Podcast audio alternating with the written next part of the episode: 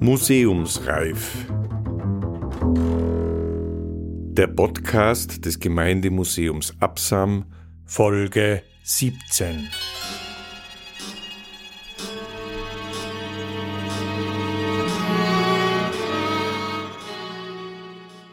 Täuschen Sie sich nicht, man kann vor flimmernden Bildern auch das Denken verlernen. Aus den Tagebüchern von Klaus Gatterer.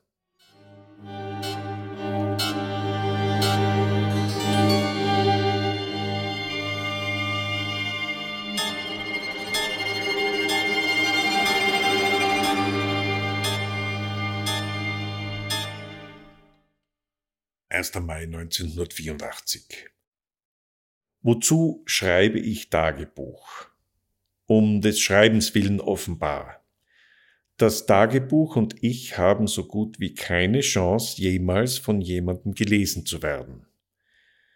Ich weiß nicht einmal, wer sich, wenn ich einmal nicht mehr bin, um mein Geschriebenes reißt. Ich weiß noch weniger, ich weiß nicht einmal, wem ich mich vermache. Warum also schreibe ich? Erstens. Es wäre um manchen Gedanken schade, vielleicht lese ich ihn selber wieder. Zweitens.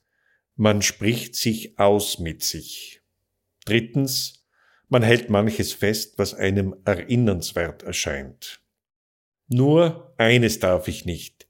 Ich darf mich nicht seelisch oder körperlich von der Arbeit unter Druck setzen lassen. Ich habe genügend Zeit bis September und brauche mich nicht zu hetzen. Jede psychische Belastung täte den Krebsresten in mir gut und mir schlecht.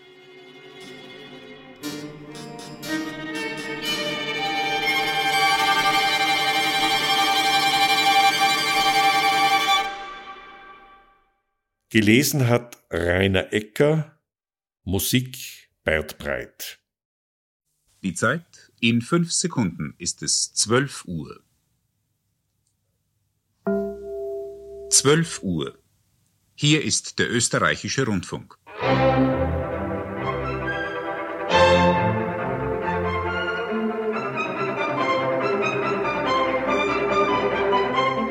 Mahlzeit, meine Damen und Herren. Beim Mittagsjournal des Aktuellen Dienstes begrüßt Sie heute recht herzlich Reinhold Henke.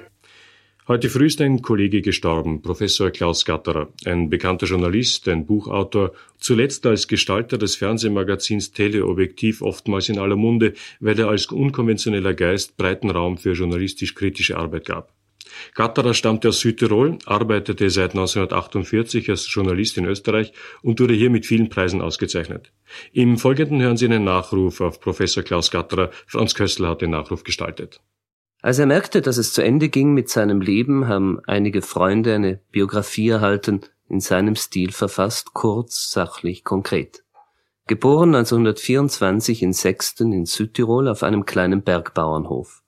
Keine Vorfahren, die je ins Gerede gekommen oder sonst wie bedeutend gewesen wären. Mittelschule in Brixen, Universitätsstudium in Padua. Seit 1945 Journalist. Seit 1948 in Österreich. Titel Professor, mehrere Preise, keine Zugehörigkeit zu gelehrten und künstlerischen Gesellschaften. Dazwischen steht eine lange Reihe von Zeitungen, bei denen er gearbeitet hat, von den Bozner Dolomiten bis zum Wiener Profil. Seit 1972 war er im österreichischen Rundfunk. Die Bücher, die er geschrieben hat, haben alle ein Thema zum Gegenstand, das Verhältnis zwischen Österreich und Italien, Südtirol. Gleichgültig, ob er ein historisches Werk schrieb oder Geschichten aus seinem Leben erzählte, Klaus Gatterer schaute als einer der wenigen über die Berge hinaus. Minderheit sein hieß für ihn immer auch die Wahrheit, das historische Recht nicht nur auf einer Seite zu suchen.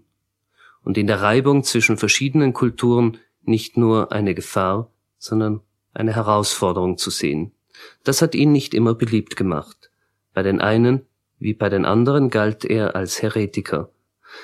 Ein anderer Südtiroler, dem dieses Problem nicht fremd ist, der Zeichner Paul Flora, sagt über Gatterer, der ist immer ein eigener Mensch für sich gewesen und war vor allem auch immer ganz integer, hat sich von ihm einkaufen lassen und hat, ist seinen eigenen Weg gegangen. Und ich glaube, was er im ORF gemacht hat, im Teleobjektiv, war also sehr, sehr wichtig und dass er immer irgendwas da aufgewühlt hat oder Anstoß erregt hat, sei es bei den Kärntner Nationalen oder irgendwo oder bei den Tiroler Klosterschwestern, gereicht ihm auch nur zur Ehre. Und er war ein außerordentlich loyaler Freund und er war auch ein sehr bescheidener Mensch. Er hat wirklich nur den Luxus gehabt, dass er sich seine eigenen Meinungen geleistet hat und sonst war er ein, ja, ein etwas, manchmal etwas verlorener und verlassener, einsamer Wolf, könnte man sagen.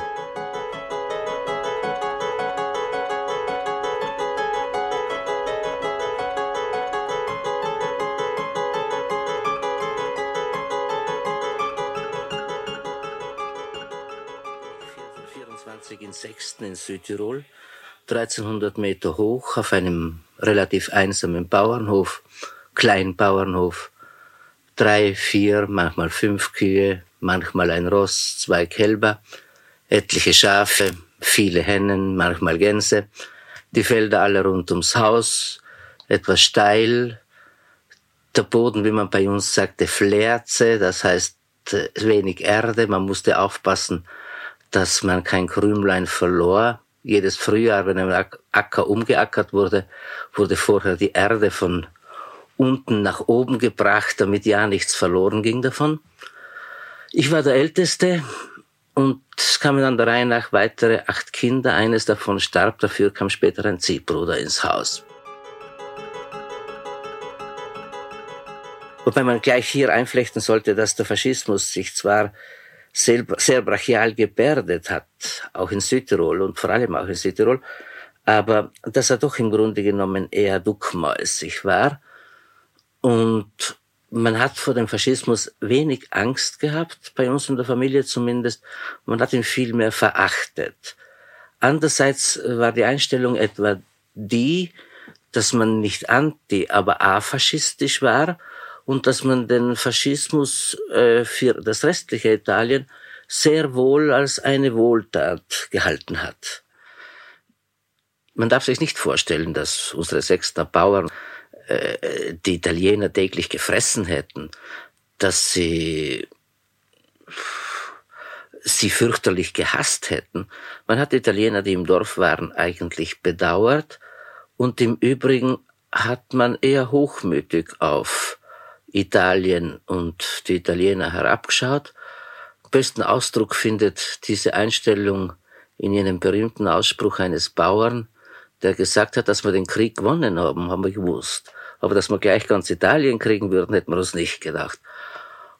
Was die Bauern allerdings am meisten gestört hat, war einerseits die Abschaffung aller deutschsprachigen Einrichtungen, vom Bezirksgericht angefangen bis zum Gemeindesekretär, Bürgermeister und dem letzten Gemeindebeamten, so dass man selbst in gemein einfachsten Gemeindeangelegenheiten nur noch mit Hilfe eines Dolmetschers sich verständigen konnte.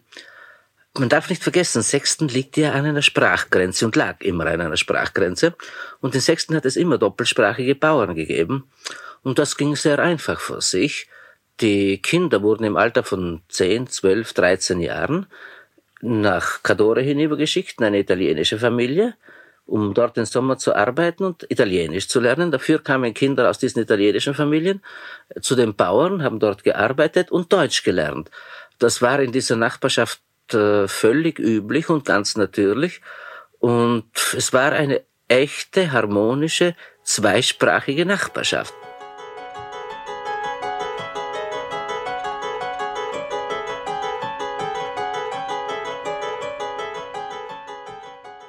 Der zweite Punkt, der die Bauern fuchtig gemacht hat, das war die Raffgier, die Geldgier des italienischen Staates, die so in einem so krassen Gegensatz stand zur eher soliden und sparsamen österreichischen Verwaltung. Äh, die Italiener sind gekommen und haben gleich Stempel und Bolli und Steuern eingeführt auf alles. Wenn man ein Feuerzeug hatte, musste man Stempel lassen und Steuer dafür zahlen. Für jeden Mistwagen musste eine sogenannte Targa, ein Schild angefertigt werden, das Die Adresse des Bauern, des Besitzers trug natürlich italienisch, also nicht Johann Fuchs, sondern Giovanni Fuchs. Und dann ganz allgemein die Rechtsunsicherheit. Im österreichischen Recht hat man sich relativ gut zurechtgefunden gehabt. Aber im italienischen Recht fand man sich überhaupt nicht zurecht. Ein Bauer hat mir einmal gesagt, die Italiener haben nur einen Paragraphen und den sagen sie uns nicht. Und damit hat er eigentlich, glaube ich, die Weisheit wirklich äh, getroffen in dem einen Punkt. Der eine Paragraph war aber noch zu umgehen durch Bestechungen.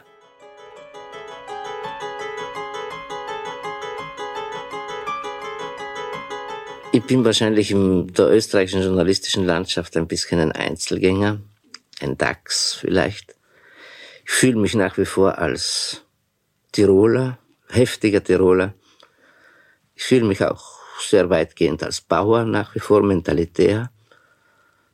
Ich bin ein langsamer Denker, brauche lang, bis ich mit Urteilen fertig werde.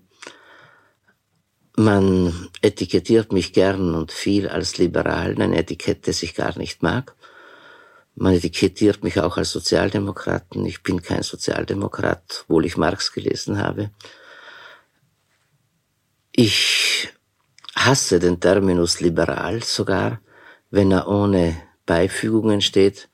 Der Liberalismus ist eine der verlogensten Bewegungen gewesen, die es gegeben hat, sowohl politisch als auch wirtschaftlich, und hat seine Zielsetzungen teils verleugnet, teils verfehlt, hat hineingeführt in den, über den Nationalliberalismus in den Nationalchauvinismus und dann schließlich in Nazismus und Faschismus aber das nur nebenbei. Ich erkenne liberal, lass liberal nur gelten in Relation zu irgendetwas. Es gibt liberale Katholiken, es gibt liberale Kommunisten, es gibt liberale Sozialisten. Und ich gebe zu, dass ich mich unter liberalen und intelligenten Leuten aller Lager am wohlsten fühle.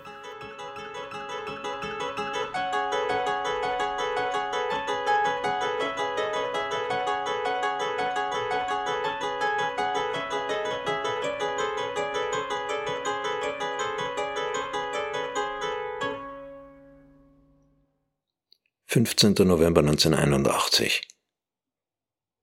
In unserer bäuerlichen Nachbarschaft war ihr nicht nur ein besitzanzeigendes Fürwort, sondern ein Eigenschaftswort, beinahe schon ein Eigenname zur Bezeichnung all dessen, was dem nächsten Nachbarn, mit dem wir obendrein das Dach teilten, gehörte, wer zu ihm gehörte, was der Nachbar war, ihre Wiese, ihre, ihr Feld, ihr Brot, ihre Milch, ihre Hennen, und so weiter.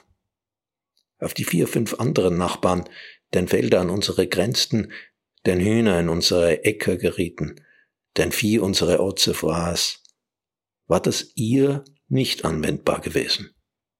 Nur in der engsten Nachbarschaft ließ der Sprachgebrauch das Gegensatzpaar wir, ihr zu. 24. Dezember 1981 wie viele Kinder von den Bauern und Kleinhäuslern und Hantierern dazu verurteilt worden sind, dumm zu bleiben trotz der Schule, dank der Schule. Und die Eltern waren noch stolz auf die derart gewonnene Arbeitskraft. Ich mag Denkmäler nicht. Ich beachte sie auch nicht. Das wird auf Gegenseitigkeit beruhen, nehme ich an. Denkmäler sind Wegweiser ins Gestern und demnach nutzlos. Ja, widersinnig. Denkmäler verstellen Plätze und Aussichten. Unter Bäumen haben Denkmäler zuweilen ihren starren Sinn. Sie symbolisieren die Stabilität gegen das Wachstum, die Patina gegen das natürliche Grün, die tote Bronze gegen das lebendige Holz. Tauben mögen die Denkmäler. Man sagt, Tauben seien dumm. Sie sind's nicht. Sie scheißen den Denkmälern auf die Köpfe, auf die Nasen, die Ohren, die Schultern, sogar auf Lippen, Kinn und Halskrausen. Die Denkmäler sind dumm. Sie müssen sich das gefallen lassen, weil sie tot sind. Haben Sie einmal gesehen, dass der Dante in Trient unter Bäumen stehend oder Goethe in Weimar oder einer der vielen gedenkmälerten Könige und Heiligen sich gegen den Taubentrick gewehrt haben? Keiner kann sich wehren. 24. Dezember 1974 Zur Aktion Leben Die ökonomische Funktion der Kinder bei Bauern in Tirol zum Beispiel Neujahrswünsche. Madeln und Burben sollten wachsen wie die Rurben. Im Grunde materialistische Auffassung der Funktion des Kindes. Russisches Sprichwort, der Reiche hat das Geld, der Arme die Kinder. Oder der Reiche hat die Rinder, der Arme die Kinder. Nicht eindeutige Aussage. Tiefer Pessimismus, dass die Zahl der Kinder sei sie noch so groß, nie den Rinderreichtum wettmachen kann. In der dritten Welt das Kind teils billig vermittelbare Arbeitskraft und vielfach eher anzubringen als der Erwachsene, der mehr Lohn erhält, mehr sozialen Schutz genießt und so weiter. Dies heißt, der Vater verdingt sich zum Beispiel als Erntearbeiter, er nimmt die Kinder zu dieser Arbeit mit und erreicht damit höhere Erträge.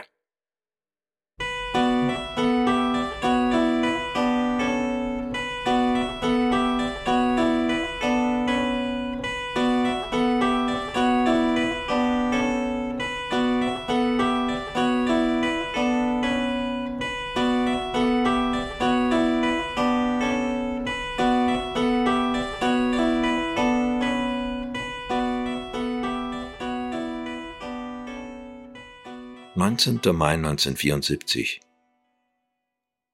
Das Bäuerliche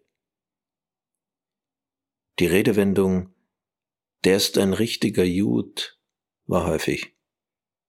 Wichtig, ein richtiger Jud war für mich kein wirklicher.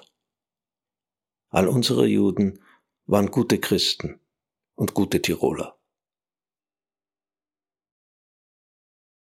Der Religionsunterricht im Dorf vom Pfarrer, den Kooperatoren, nicht von den italienischen Lehrern. Der Sprung vom auserwählten Volke zum Volk, das unseren Herrn und Heiland gekreuzigt hat, das sich versündigt hat gegen die Heilspläne Gottes, war gewiss zu knapp, zu gerafft vorgetragen, ohne jedes Bemühen um irgendeine Rechtfertigung. Da das alles abstrakt blieb, da man das Gelehrte nicht begreifen, sondern nur auswendig lernen und aufsagen musste, wenn die Nummer abgerufen wurde, wurde da kaum Übles gestiftet. Doch ich erinnere mich, dass beim Tondel die Geschichte tiefer saß. Er war damals sieben, acht Jahre alt und kam doch immer wieder auf die Juden als Mörder des Heilands zu reden. Warum gerade er? Die Tradition. Der Anderl von Rinn. Ich glaube, ich habe die Geschichte zuerst in einem Rhein-Michel-Kalender oder in der Bauernzeitung gelesen. Lange Zeit hatte ja der Vater noch die Tiroler Bauernzeitung abonniert, bis das verboten wurde. Ich kann heute meine Gefühle nicht mehr rekonstruieren, aber ich hätte gewiss unnatürlich reagiert, wenn ich mich nicht mit dem Anderl von Rinn identifiziert hätte gegen die jüdischen Ritualmörder. Doch war ich zu jung oder zu dumm, um aus der Geschichte Konsequenzen zu ziehen. Später wurde ich mit der Nase auf den antisemitischen Inhalt dieser Folklore-Story gestoßen. 27. April 1974. Ich habe Kant immer gehasst. Vielleicht, weil Professor Waschler im Vincentinum ihn so verehrte. Aber der verehrte auch Thomas und Augustinus, und von den beiden mochte ich und mag immerhin Thomas. Die große Frage, kann ein Volk, eine Kultur, die Kant, Hegel, Marx hervorgebracht hat, normal sein? Ich glaube, ich fürchte nein. Das Andal von Rinn im Volksboten, 1946 irgendwann, und der Besuch des CIC Captain R in der Redaktion, ich ahnungslos. Ich hatte die Geschichte nicht einmal gelesen. Wahrscheinlich hatte sie der gute Romeo aus seinem alten Bötel ausgeschnitten und in die Zeitung gesetzt. Auch für ihn unverdächtig. Die Sache war ja katholisch, christlich, nicht antisemitisch. Das Gespräch mit Captain A war für mich peinlich. Ich stand plötzlich als Antisemit da. Ich musste auch, wohl oder übel, zugeben, dass es unter den Dableibern natürlich Antisemiten gab. Höchstwahrscheinlich war der Kanonikus ein Antisemit. Das gehörte ja zum christlich-sozialen.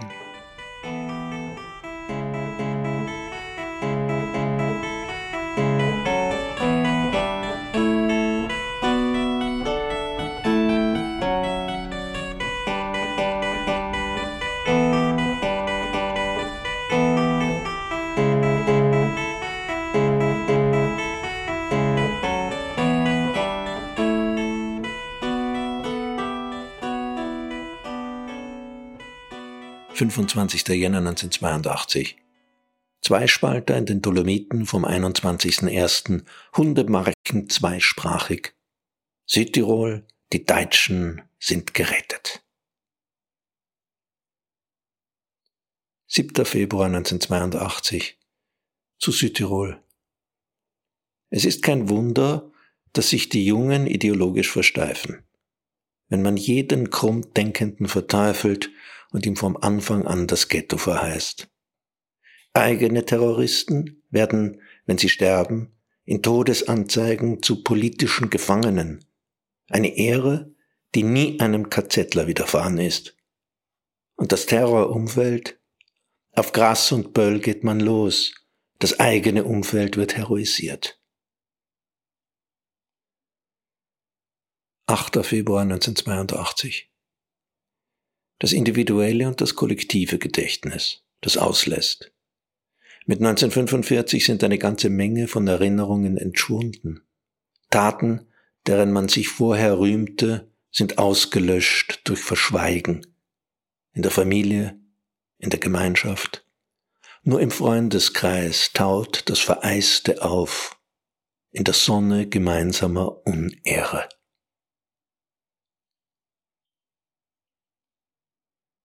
3. März 1982.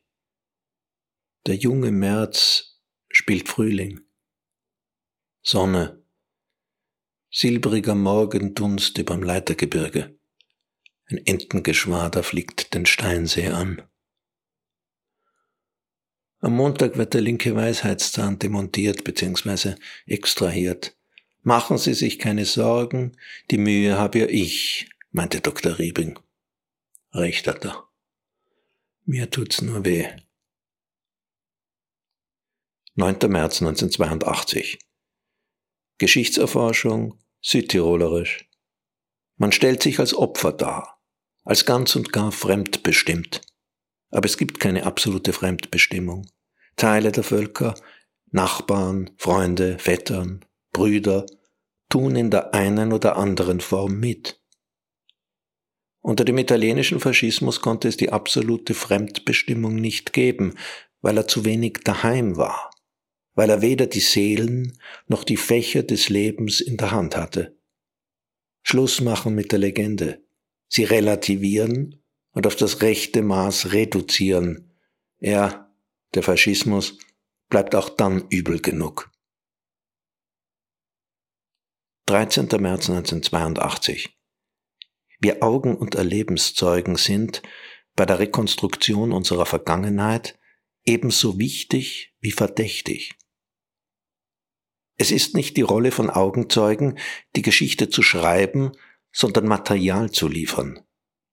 Zweifel, Perspektiven, Tatsachen. Verschreckt vielleicht durch persönliche Mitnahme, verklärt und verändert durch die Erinnerung, erhöht durch Leiden erleiden. 18. Mai 1982. Die Namen. Man fragte nicht, wie heißt du? Das wusste ohnehin jeder. Man fragte, wie schreibst du dich? Das heißt, wie bist du eingetragen in das Buch der Bücher? Anders, Wie schreibt man dich? Wie schreibt dich das Amt?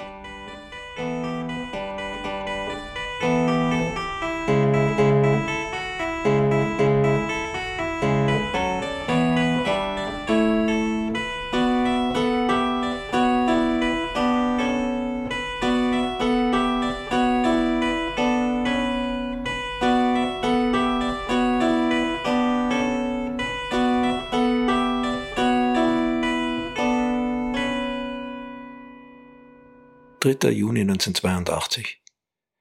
Die ungeheure politische und ideologische Verdauungsfähigkeit Österreichs. Es hat Schönerer und Hitler verdaut und ausgeschieden. Es hat alle Extremismen in sich aufgenommen und ausgeschwitzt. Dies ist das Geheimnis des Mittelmaßes, und das ist nicht intellektuell gemeint und der Halbheit in allen Modedingen sozialer Art. 11. März 1983. Da ich nicht Mitglied einer Partei bin, bin ich natürlich auch kein sehr diszipliniertes Mitglied einer Partei. Gleichwohl habe ich eine innerliche Aversion gegen sogenannte Bürgerinitiativen. Die erste Bürgerinitiative, die ich in einem pluralistisch-bürgerlich-demokratischen Staatswesen erlebt habe, war der Kärntner Aufstand gegen die zweisprachigen Schulen. Die Initiatoren waren Nazis, der Inhalt war afternazistisch. Trotzdem hatte das Unternehmen Erfolg. Fazit. Mit Bürgerinitiativen kann man das Ärgste durchsetzen. Auch die Abschaffung der Bürgerfreiheit. 18. März 1983 das Selbstwertgefühl orientiert sich an etwas Minderem, am geringeren Mitmenschen, am sozialen Unten. Der Maßstab wird so angelegt, dass man sich selbst zu den Maßgebenden zählen kann. 29. März 1983 Mit der Zeit gehen muss man schon, aber lieben muss man sie nicht. Aus einem Film, von dem ich nichts weiß. Es ist echt zum Genieren. 9. Juli 1983. Man muss oder man sollte zumindest zur Klick gehören. In Österreich noch mehr als anderswo. Ich habe oft Gelegenheit gehabt, zur Klick zu gehören. Ich bin stets für jede Freundschaft dankbar gewesen. Zu Weigel, zu Thorberg. Aber dass um sie Klicken waren, dass sie die Klick waren, habe ich einfach nicht wahrgenommen. Wahrscheinlich deshalb, weil ich die Notwendigkeit der Klick nicht wahrgenommen habe. Und so bin ich, ohne Klick, beinahe 60 geworden und leidlich erfolgreich, aus eigenem. 11. September 1983. Mein Bauersein. Ich bin es, in ethischer Hinsicht. Ich bin es beruflich. Das heißt, um der Arbeit willen, um der Freude am Säen und Ernten. Ich wollte nicht Karriere. Als Bauer macht man keine Karriere. Wie ich die Posten gewechselt habe, der interessanteren Arbeit nach, wie ich mich immer wieder habe betrügen und betackeln lassen, was das Geld anbelangt. In dieser Hinsicht habe ich so gar nichts von meiner Mutter. Der ORF ist Gott sei Dank fern. Ich habe kaum daran gedacht, und wenn schon, dann nie ins Detail, nie ins Konkrete hinein. Der ORF als Phänomen, namentlich als bachisches Phänomen, hat mich zuweilen beschäftigt, ja. Etwa auch der Gedanke, dass Bacher als Generalintendant mit Androsch und einem der amtlich bestellten Rechnungsprüfer Urlaub machte. Und niemand findet ein Haar in dieser Klickensuppe. Die Welt wird nicht gescheiter. 14. August 1983. Ein ORF-Witz. Zwei ORF-Männer stehen tratschend im Gang. Kommt ein dritter dazu. Ah ja, er intrigiert's gegen mich. Einer der zwei. Keine Rede gegen deinen Nachfolger intrigieren wir. So ist's in der Tat. 9. Oktober 1983. Täuschen Sie sich nicht, man kann vor flimmernden Bildern auch das Denken verlernen. Der Althistoriker Alfred Heuss aus Tübingen zu Studenten, nachdem sie einen Dokumentarfilm zur NS-Ära gesehen hatten, aus Die Zeit vom 7.10.1983. Ich kann nicht lesen, ich kann nicht schreiben, aber ich kann Fernsehen. Ein TV-Spot aus den USA. Goethes Xenien. Dummes Zeug kann man viel reden, kann es auch schreiben. Wird weder Leib noch Seele töten, es wird alles beim Alten bleiben. Dummes aber, vors Auge gestellt, hat ein magisches Recht, weil es die Sinne gefesselt hält, bleibt der Geist ein Knecht.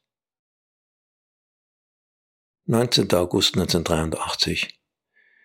Wir wissen, dass wir in den Computer nicht alles hineinstecken können, was die Welt bewegt.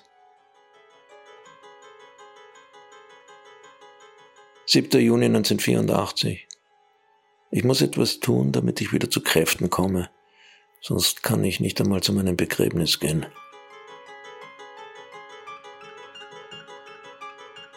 Klaus Gatterer ist am 28. Juni 1984 gestorben.